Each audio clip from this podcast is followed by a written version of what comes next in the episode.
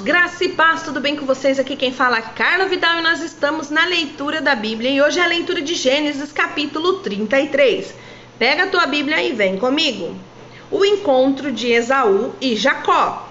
Quando Jacó olhou e viu que Esaú estava se aproximando com 400 homens, dividiu as crianças entre Lia, Raquel e as duas servas.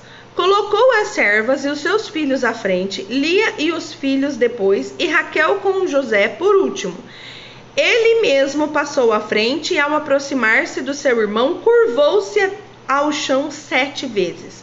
Mas Esaú correu ao encontro de Jacó e abraçou-se ao seu pescoço e o beijou, e eles choraram. Então Esaú ergueu o olhar e viu as mulheres, as crianças e perguntou: Quem são esses? Jacó respondeu: São os filhos que Deus me concedeu ao teu servo. Então as servas e os seus filhos se aproximaram e se curvaram. Depois Lia e os seus filhos vieram e se curvaram. Por último chegaram José e Raquel e também se curvaram. Esaú perguntou: O que você pretende com todos os rebanhos que encontrei pelo caminho? Ser bem recebido por ti, meu senhor, respondeu Jacó. Disse, porém, Esaú: Já tenho muito, meu irmão, guarde para você o que é seu. Mas Jacó insistiu: Não! Se te, agra se te agradaste de mim, aceita este presente de minha parte, porque ver a tua face é como contemplar a face de Deus.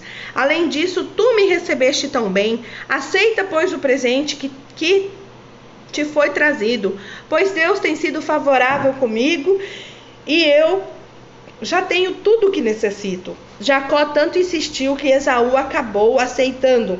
Então disse Esaú: Vamos seguir em frente, eu o acompanharei. Jacó, porém, lhe disse: Meu senhor, sabe que as crianças são frágeis e que estão sobre os meus cuidados ovelhas e vacas que amamentam suas crias. Se forçá-las demais na caminhada, um só dia que seja, todo o rebanho morrerá. Por isso, meu senhor, vá à frente do teu servo, eu sigo atrás devagar no passo dos rebanhos e das crianças até que eu chegue ao meu senhor em Seir. Esaú sugeriu: Permita-me então deixar alguns homens com você. Mas Jacó perguntou: Mas para que, meu senhor? Tem sido bem recebido, já me foi o suficiente. Naquele dia Esaú voltou para Seir. Jacó, todavia, foi para Sucote, onde construiu uma casa para si e abrigos para o seu gado.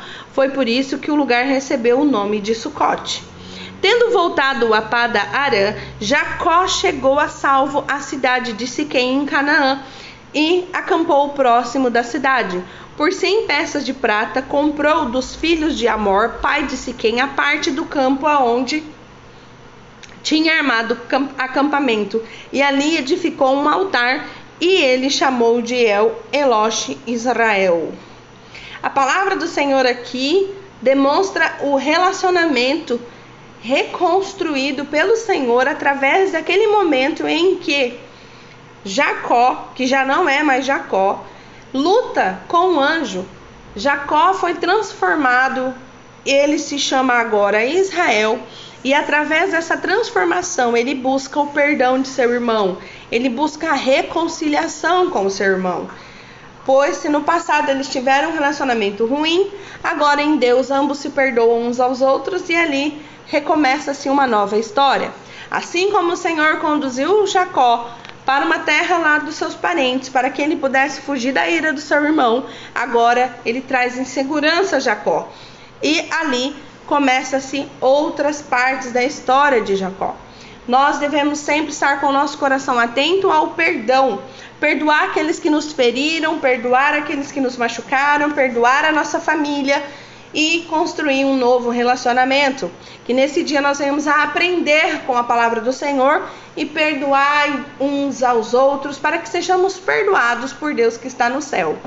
Pai, obrigado pela tua palavra, obrigada, Senhor Jesus, ó Deus, pelo entendimento que o Senhor tem nos dado, pela perseverança que o Senhor tem nos ensinado e pelas chaves que o Senhor tem nos dado nesses dias. Pai, muito obrigada, Senhor, porque sabemos que o Senhor é conosco e que o Senhor está à frente de todas as coisas.